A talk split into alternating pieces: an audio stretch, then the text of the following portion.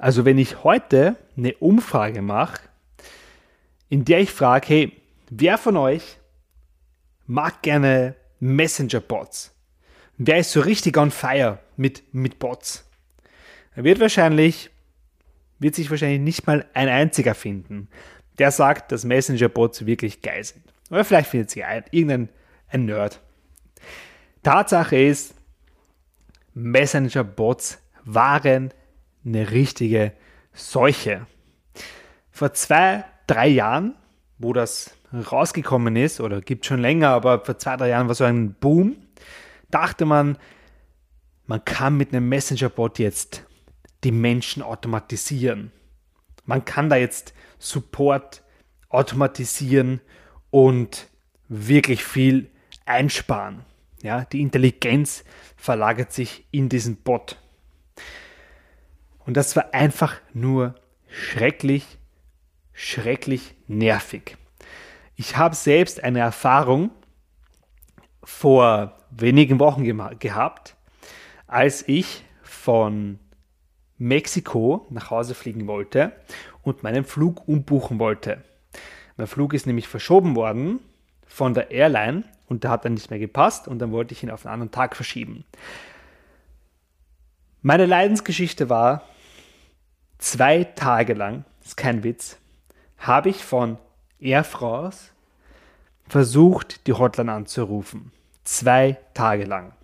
Ungefähr vier Stunden, so gesamt, bin ich in der Warteschlange gewesen, über den zwei Tagen. Kein Resultat. Niemand hat geantwortet. Und dann stand da so auf der Website, hey, du, wenn wir am Telefon gar nicht erreichbar sind, nutzt doch unseren Bot, ja, der hilft dir. Entweder im Messenger kontaktieren oder über WhatsApp. Und ich dachte mir, ey, wie geil ist das? Die haben einen, einen Bot und der kann mir anscheinend weiterhelfen. Und dann habe ich so diesen Bot angeklickt, voller Erwartungen. Und dann stand da so, hey, geben Sie Ihre Buchungsnummer ein. Und dann habe ich die Buchungsnummer eingegeben und dann hat er gesagt, danke. jetzt geben Sie Ihren Nachnamen ein. Und ich habe meinen Nachnamen eingegeben.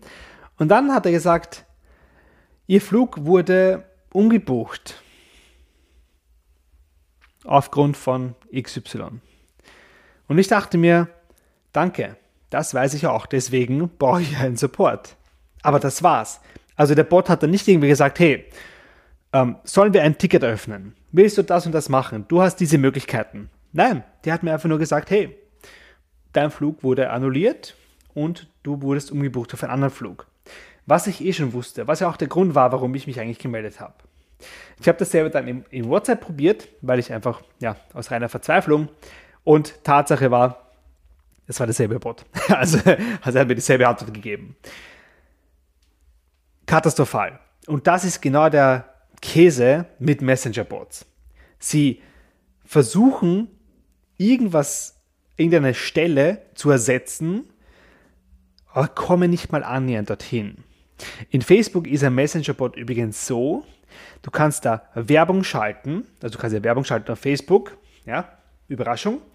Und wenn du das mit einem Bot machst, öffnet sich quasi der Messenger und ein Bot schreibt dir. Also du kannst einen Bot verbinden damit und der Bot hat eine Intelligenz, nämlich die, die du ihm gibst. Und der Bot kann dann Fragen stellen oder Informationen anzeigen, Videos anzeigen, alles Mögliche. Oder auch nach der E-Mail-Adresse fragen.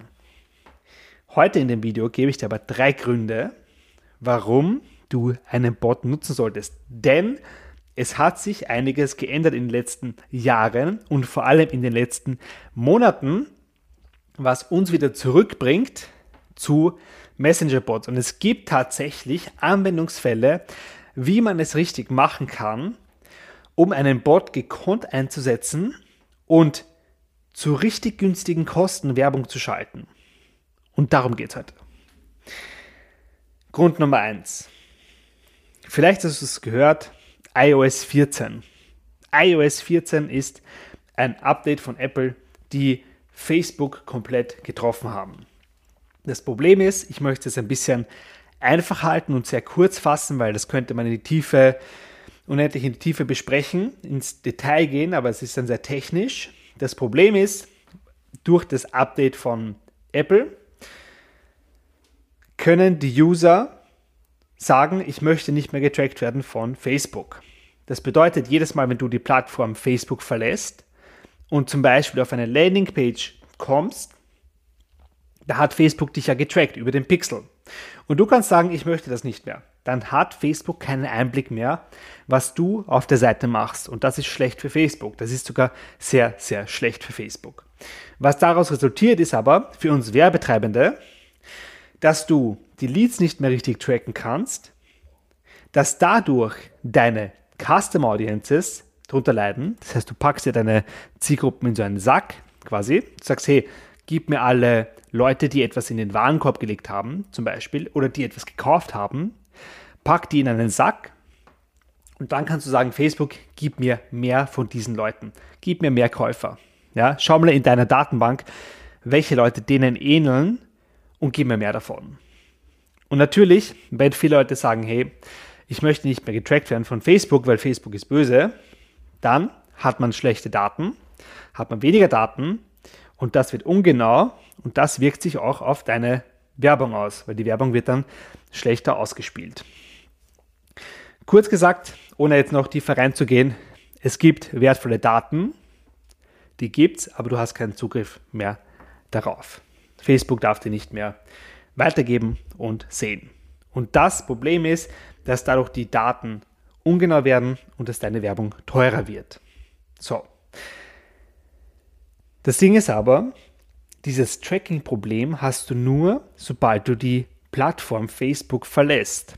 Auf der Plattform, wenn du auf Facebook bleibst, weiß Facebook immer noch ganz genau, was du machst. Das können sie ja machen. Es ist ja ihre App.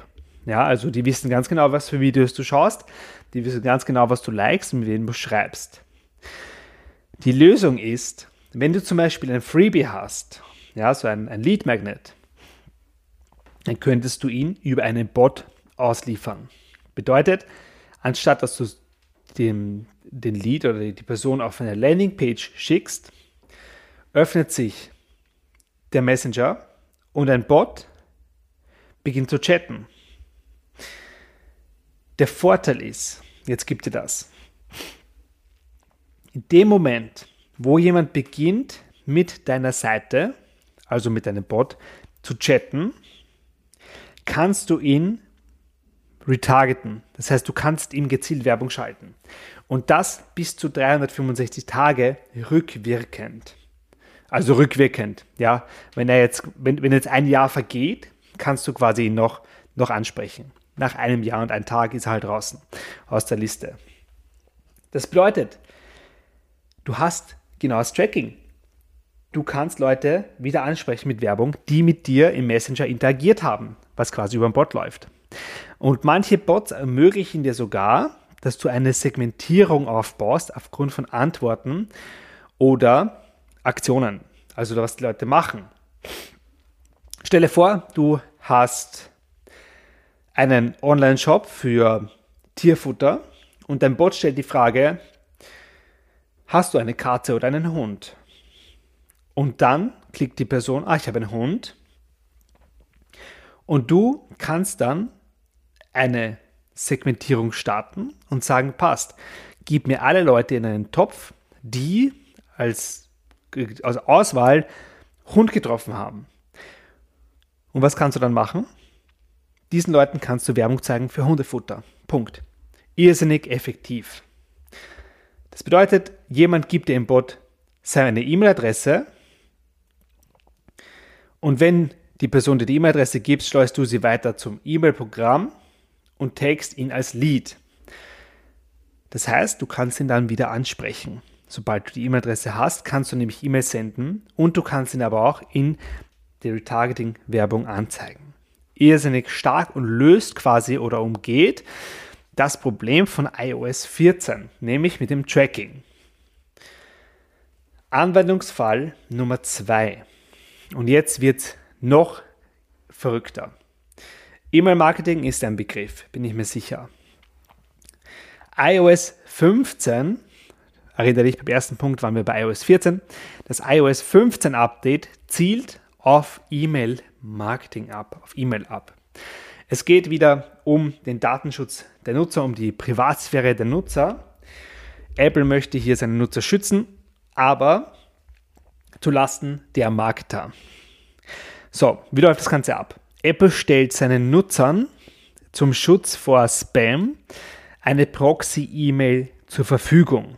Das bedeutet, du erhältst quasi eine E-Mail zur Verfügung gestellt von Apple, die du hergeben kannst. Die wird dir auch vorgeschlagen von Apple, wenn du ein E-Mail-Feld hast, wo du dich eintragen möchtest. Du gibst dann quasi diese, diese Fake-E-Mail-Adresse, diese Proxy-E-Mail-Adresse ein von Apple und Apple schickt dir dann die E-Mail weiter. Das heißt, du musst nicht deine E-Mail-Adresse angeben. So, was ist aber das Problem an der ganzen Sache? Das erste Problem ist, dass Apple diese Proxy-E-Mail-Adresse vorschlägt. Das heißt, mit einem Klick kannst du sie eintragen. Es ist natürlich sehr komfortabel und es schützt natürlich vor Spam und das ist sehr gut. Aber für uns Marketer nicht. Und es hat noch einen anderen Nachteil. Wenn man über diese Proxy-Adresse nutzt, sieht man im E-Mail-Marketing-Tool eine hundertprozentige Öffnungsrate und du siehst nicht mehr dahinter. Du musst dir denken, du schickst dir dann nicht die E-Mail zu deinem Lead, also zu dem, der sie eingetragen hat, sondern du schickst sie eigentlich zu Apple und Apple schickt sie weiter. Das heißt, du hast eine hundertprozentige Öffnungsrate und du siehst nicht, ob Links geklickt wurden und welche geklickt wurden. Und das resultiert in einem ungenauen Tracking im E-Mail-System was ziemlich schlecht für E-Mail-Marketing ist. Die Lösung ist, wenn du im Messenger-Bot die E-Mail abfragst, die E-Mail-Adresse abfragst, dann schlägt Apple nicht die, diese Proxy-E-Mail vor. Das hast du dort nicht, weil du bist ja im Messenger, in der Messenger-App, App, sondern es wird die E-Mail-Adresse vorgeschlagen, mit der du dich bei Facebook angemeldet hast und du kannst sie quasi mit einem Klick einfügen. Bedeutet, du sagst, hey, magst du dir das Freebie sichern? Dann gib hier deine E-Mail-Adresse ein. Und in dem Moment, wo das da steht und du im Bot quasi eingibst, äh, frage jetzt nach der E-Mail-Adresse, sieht der Nutzer seine E-Mail-Adresse, braucht nur einmal draufklicken und du erhältst sie. Dann schleust du das Ganze weiter ins E-Mail-Programm und dann kannst du nach dem Double Opt-in ihm E-Mail senden. Du umgehst quasi diese iOS 15 Problematik. Und das ist irrsinnig, irrsinnig stark. Und der Grund Nummer drei. Du kannst einfache Fragen stellen in kleinen Häppchen. So wie ich es vorher gesagt habe mit dem Beispiel. Online-Shop für Tierfutter und du fragst, hast du einen Hund oder hast du eine Katze? Ist dein Hund Diabetiker oder nicht? Hast du ein Männlein oder ein Weiblein? Du kannst Fragen stellen, die dir Einblick geben in deine Zielgruppe. Und du kannst die Leute danach segmentieren. Als Coach wäre es zum Beispiel, oder als Market, sagen wir mal, in der Marketing-Schiene wäre das zum Beispiel, hast du schon einen Kurs oder ein Coaching? Ja oder nein? Hast du schon einen Kurs oder brauchst du noch eins? Wenn jemand Ja sagt, was bekommt er als Antwort? Hey, hier ist mein Coaching zum Thema Skalierung. Du hast schon einen Kurs oder ein Coaching? Passt. Hier zeige ich dir, wie du das Coaching skalierst. Klickt jemand Nein, kannst du sagen, passt, hier hast du meinen Kurs in fünf Tagen zum fertigen Coaching-Angebot. Also du siehst, du kannst Fragen stellen, du lernst deine Zielgruppe besser kennen und du kannst segmentieren und dadurch zielgerichtet Antworten schicken und Retargeting-Werbungen schalten. Retargeting-Werbungen bedeutet quasi, du sprichst die Zielgruppe, die schon mal interagiert hat, mit deinem Bot in dem Fall, nochmal an. Das waren drei Gründe. Und das Fazit ist, es wird nicht einfacher. Der ganze Datenschutz wird immer mehr vorangetrieben, diese Privacy-Sachen. Solange du aber alles im Facebook-Ökosystem hältst, hast du derzeit keine Probleme beim Tracking. Mit dem Messenger-Bot kannst du das erreichen. Nutze die Messenger-Bots, um es deinem Gegenüber einfach zu machen, an deine Inhalte zu kommen. Nutze es, um alles sehr sequenziell und einfach zu gestalten. Einen Schritt nach dem anderen, in kleinen Häppchen und verabschiede dich bitte von dem Gedanken, einen Menschen durch einen Bot zu ersetzen. Ich glaube nicht, dass das in der nächsten Zeit gut gehen wird und passieren wird. Ich glaube, wir sind meilenweit davon entfernt und das ist auch gut so. Aber du kannst einen Bot auch einsetzen, um eben den Job zu erledigen, der dir weiterhilft. In dem Fall deine Zielgruppe kennenlernen und die E-Mail-Adresse abzugreifen. Vielen Dank fürs Zuhören. Das war eine etwas detailliertere oder mehr technische Episode, aber ich kann dir wirklich raten, schau dir mal Chatbots wieder an im Vergleich zu vor ein paar Jahren. Ich habe damals es auch probiert ähm, und habe jetzt die Software wieder probiert, ausprobiert. Im Vergleich zu vor ein paar Jahren hat sich das wirklich weiterentwickelt. Es ist viel einfacher geworden. Es hat noch immer ein bisschen seine Ecken und Kanten, meiner Meinung nach.